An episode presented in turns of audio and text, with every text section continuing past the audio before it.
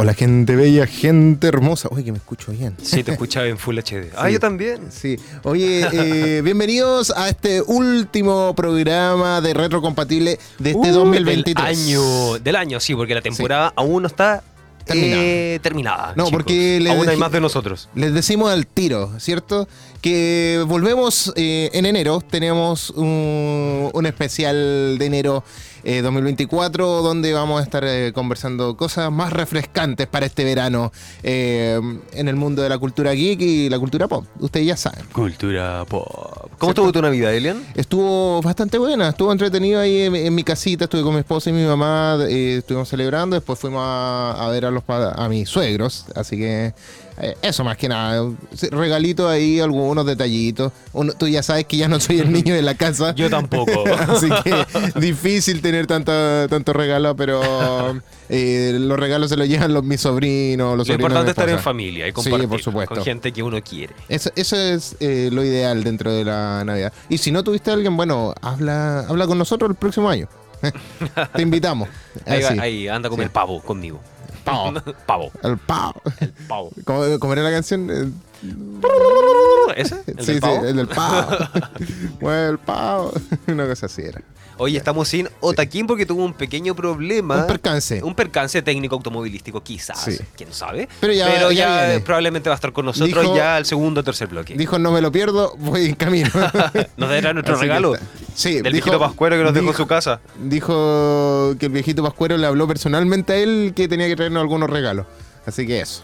Oye, eh, tenemos muchas cosas que hablar el día de hoy, pero más que nada, así como vamos a estar haciendo un recuento de lo, lo malo y lo bueno de, de este 2023 eh, con respecto a la cultura geek. Eh, no sé si eh, quiere adelantar algunas cositas antes de que nos vayamos a la pausa musical. Adelantar así como el conteo de lo mejor y lo peor de este 2023. Sí, tenéis películas. Hay películas, hay, películas eventos, Sí. hay situaciones que han pasado también. Tenemos Sí, de todo. De todo. Hay películas bien malas que salieron este año, hay que, hay que admitirlo. Yo vi una que yo pensé que iba a ser buena, pero no. Lamentablemente está en la lista que voy a nombrar más adelante.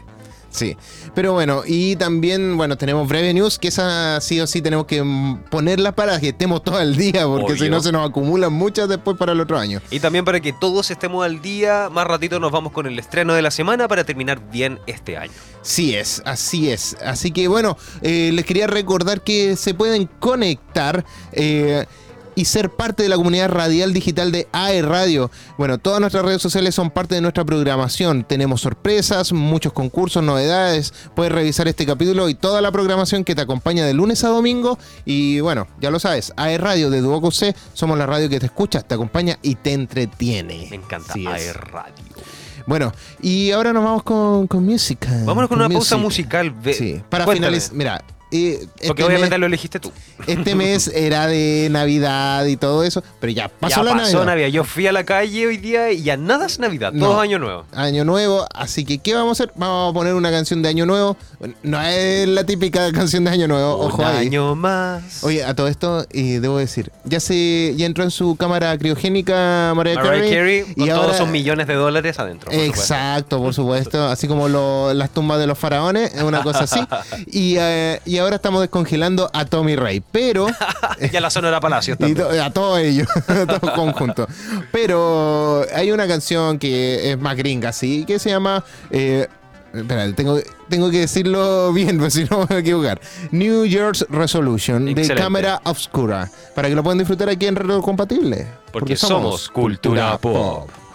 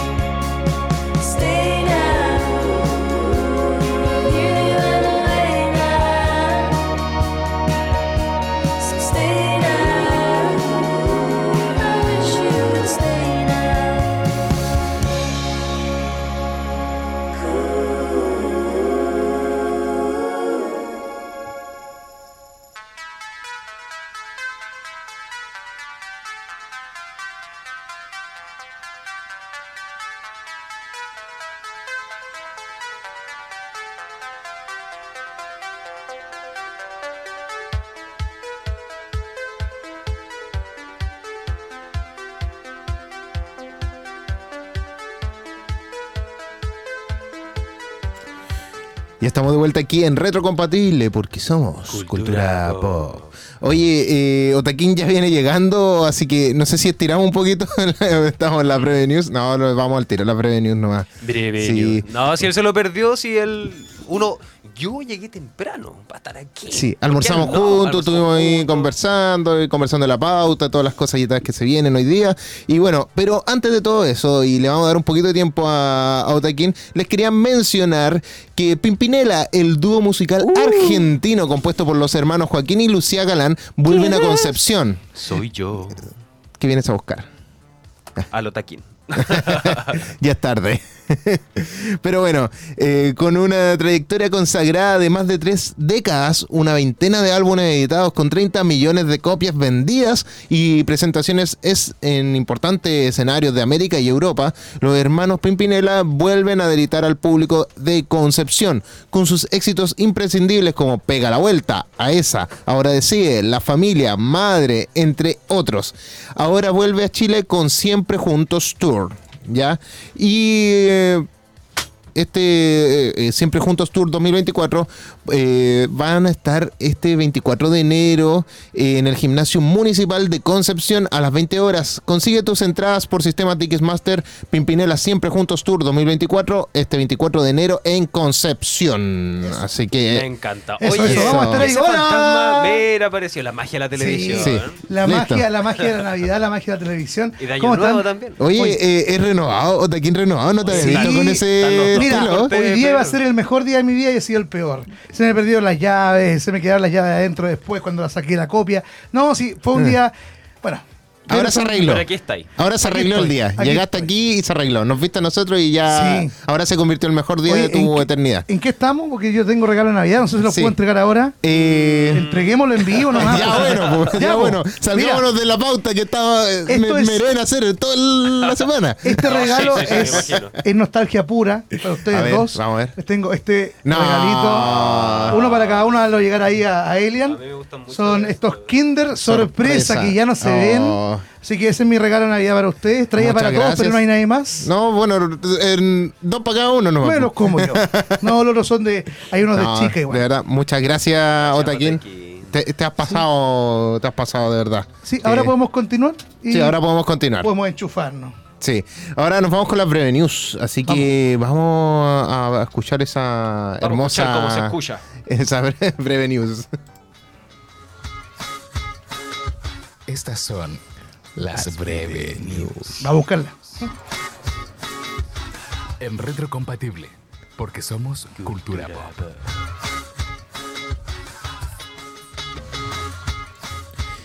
Le rogaron participar. Donald Trump asegura que los productores de la secuela de Mi Pobre Angelito le rogaron para que hiciera un cameo en la película. Dicha aparición se convirtió en la más icónica del expresidente.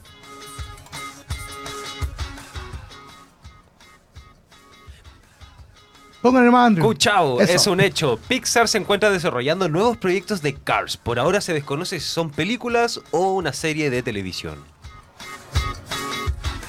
Eso está de vuelta. Se ha confirmado que la serie secuela de Megamente llegará al servicio Peacock de Universal en 2024. Por ahora se desconoce a qué plataforma lo hará en Latinoamérica. Se vienen rolones. Estoy cansado, jefe. El director eh, Zack Snyder aseguró que como muchos el género de superhéroes, del cual es uno de los pioneros, lo ha cansado y asegura que los proyectos ya son repetitivos. Sí, puede ser. Desmiente a Daniel Richman. James Gunn aseguró que la información dada por el famoso insider Daniel Richman, en la que asegura que Dick Grayson, Hush, Profesor Pig, Scarecrow y Clayface estarán en la secuela de The Batman, es totalmente falsa. La esperada película del director Matt Reeves llegará a cines hasta el 2025. Entra al top 10. Rebel Moon de Zack Snyder debutó con 24 millones de visualizaciones en sus primeros tres días y se posiciona como la décima película con mejores números en su apertura de Netflix. La más pirateada del año, la serie The Last of Us, se convirtió en, el, en la producción con más descargas y visualizaciones ilegales de todo el 2023. Ay, ay, ay. Me parece. Así se despide el universo de DC con una taquilla de apenas 28 millones de dólares. Aquaman and the Lost Kingdom se convierte en la peor apertura del universo de DC en su historia. Queda fuera. El director Christopher Landon reveló que ya no estará a cargo de la séptima entrega de Scream y lo que fue un sueño para él se transformó en una pesadilla. Recordemos que la cinta perdió a sus protagonistas Melissa Barrera y Jenna Ortega. Pura Ay, ay, noticia ay. mala. No, terminamos el año ahí en picada, en picada, porque... A ver, eh, desmenucemos.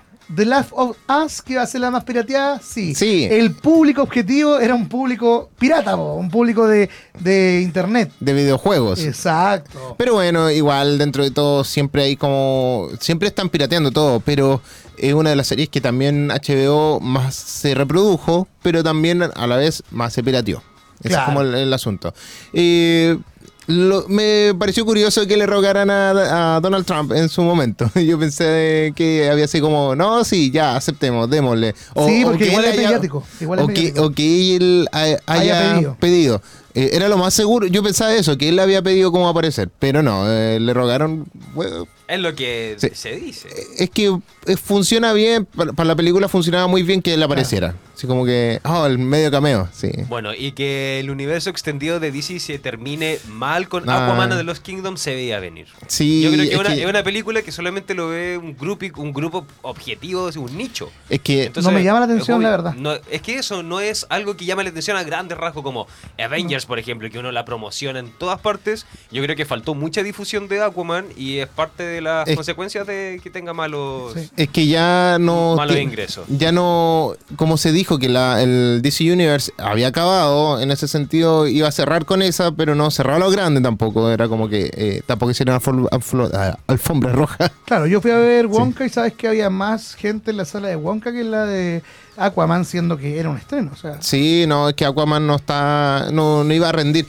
Puede ser una buena película dentro de todo, puede funcionar bien, pero. Con más difusión. Y, aparte un poco que. más de marketing. Es que no le iban a dar marketing, partiendo por ahí, porque era una película que no iba a continuar. Era como, porque el cine de superhéroes, ¿qué hacen ahora? Si continúa, le dan mucho marketing. Mm. yo creo que el problema ya es Jason Momoa. No, no, el problema No, venía de antes. sí. No. ¿Sabes por qué? Ni Porque él, creo que el pro- yo- ¿Sabes por qué creo que yo, el problema es él? Porque él es la figura, ¿cierto? Pública, en la cara, y antes era muy sorpresivo verlo. Ahora el tipo se está tomando muy en la chacota todo, está saliendo en comercial, está saliendo como más, más público, Más público, y ya no, no es es tan como. exclusivo. Exacto, ya no es como voy a pagar para verlo como era antes. Claro, no, puede ser uno de los factores, pero no creo que sea el factor determinante. Si el factor, yo creo que el factor determinante es que el universo cinematográfico de DC se ya murió en, en Ah. ese sentido y ya vienen todo el año anunciando estos cambios, que se viene un nuevo universo, un nuevo recast de personajes, haciendo todo y, eh, y pasa eso. Y pasa eso. Y también pasan muchas controversias. Hay muchas regrabaciones de la película. Por ejemplo, Sí. a Amber Heard le bajaron, no sé, de 50 minutos que aparece, ahora aparece unos 8. Ah, Claro. menos mal, por, por, por último, que hicieran algo. Igual se forró. Pero bueno. Igual le dieron cualquier luca eh, dentro de todo. Y eso. Oye, eh, quería. No sé si me puedes comentar algo tú, Andrew, sobre el Teatro Bio Bio. Sobre el Teatro Bio Bio, sí, porque en el Teatro Bio Bio de Concepción podrás vivir la cultura desde adentro. Habitemos juntos el teatro y sé parte de nuestra programación. Disfruta en nuestros eventos musicales y obras de teatro en el escenario más grande de Chile porque está en Concepción. Para mayor información revisa nuestra cartelera en www.teatrobiobio.cl. Teatro Bio Bio, donde la cultura se encuentra con la comunidad.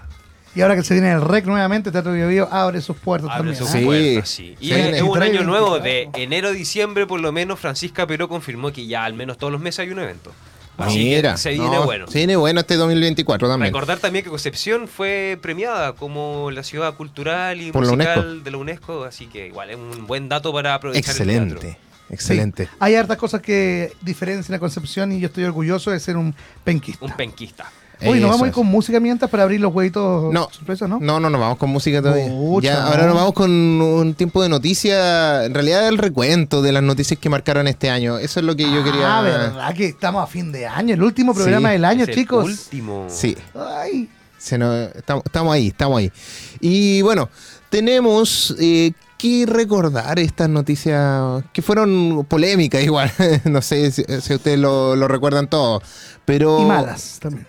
pero lo que nos marcó harto, por lo menos la mitad del año, fue la huelga de escritores de Hollywood. No Esa- había nada, no había nada que hablar, no había nuevos estrenos, no había nada. Eh, habían cosas que venían del año pasado, que estaban ya armados, pero cosas así como, bueno, estreno no nos faltó, como, di- como digamos, pero los estrenos fueron diferentes. No fueron las No grandes, fueron los mejores. no fueron las grandes, La grande empresa, digamos, no, no, distribuidora. Eh, fueron muy pocas las películas así como Boom. Bueno, tuvimos el, este, el- ¿cómo se llama?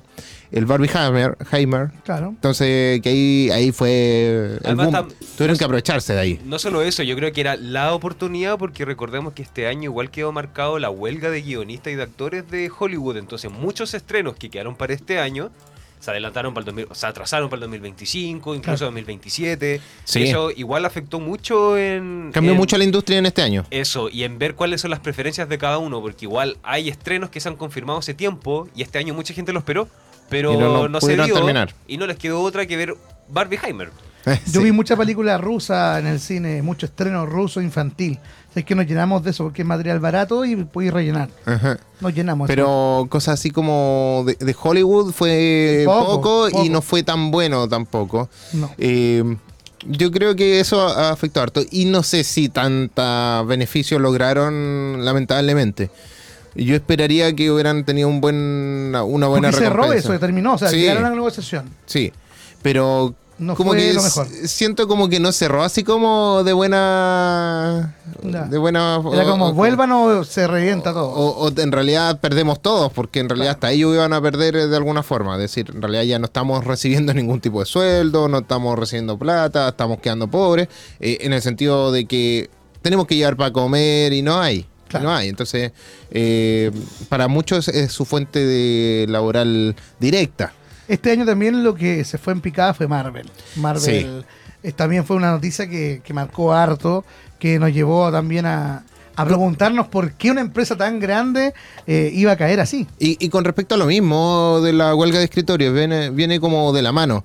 Eh, en parte por malos guiones y otro también por los efectos especiales que, que nos estaban aportando eh, en este universo cinematográfico que, que, pucha, dejaron harto que desear desde ya desde el año pasado. El, todo lo que es, eh, a ver, todos los efectos especiales, bueno, el año pasado en Thor, eh, ahora con eh, Quantum Manía, Ant-Man, que aparte fue una mala película, eh, y así fueron sumando. De Marvel subió un poquito el, el nivel Claro, en pero cuanto nada, a, o sea- en, en cuanto a, a como imagen al área sí, de eh, efectos de efectos visuales, sí. Yo Eso- creo que Deadpool va a salvar a DC y a Marvel. Sí, pero Deadpool, eh, es que Deadpool no va en DC, pues, va en Marvel y aún así Yo creo que va a salvar a los dos. No, porque Más que a los dos, quizás la industria La de industria del superhéroes. superhéroe. Sí, Exacto, eso puede eso digo, ser. va, va a salvar a los dos. Po. Porque es un superhéroe, un antihéroe, y la gente va a volver a enamorarse de un superhéroe cuando vea a Deadpool. Yo estoy Además, le seguro que gusta, la- a la gente le gusta lo irónico y lo sátiro. es bueno, Sí. Va a estar bueno. bueno. pero hay que bueno. considerar que esto no va en DC. Entonces DC va a- está armando su nuevo universo, va a estar cambiando ahí, pero el, el enamoramiento con respecto al- a los superhéroes está como ahí en Sí, po. tambaleando. ¿Por qué? Porque algunos ya se aburrieron. Yo en parte me he aburrido un poco eh, de algunas cosas. Eh, me he dedicado a ver otras cosas. Bueno, ustedes saben, me puse a ver Star Wars, pero con respecto al área de la serie en adelante. Dunk también este También vimos harto, vi harto anime, como que me, me embolé más con eso que, que con las series de Marvel o las películas como, como tal. Se enamoró de mí. También. Oye, y, y también, bueno, la polémica de Jonathan Myers, eh, que fue culpable de violencia eh, intrafamiliar o, eh, violencia eh, Contra con- su contra su exnovia. expareja, sí, y que él era es la cara visible de Marvel actualmente Exacto. como el villano, digámoslo así, el villano que Literalmente se se convirtió en el villano.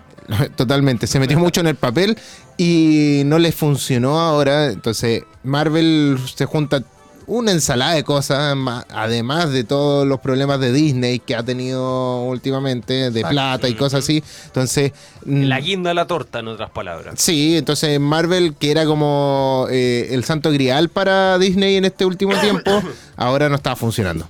Yo creo que ya yo creo que Marvel y todas las nuevas eh, productoras y empresas de, de producción de películas y series, yo creo que se van a tener que mandar una relimpiada imagen completa de aquí al 2026. No, y tienen Por que... lo menos porque hay mucha gente repetida, hay muchos problemas, hay un gastadero de plata gigante que regrabar, que las demandas legales, le- los actores han subido Va a su tener que ir, sueldo.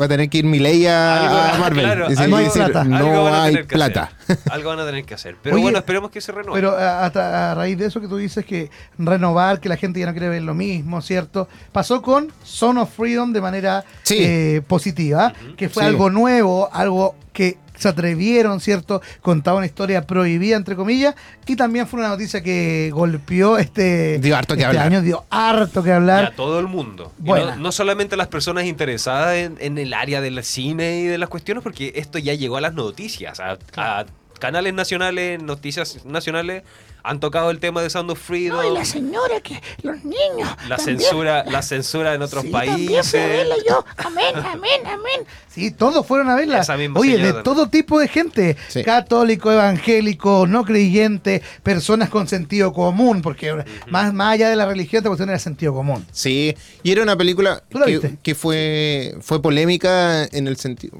En todo, o sea, Fuimos todos aquí. to- fue to- ¿fuiste? todos.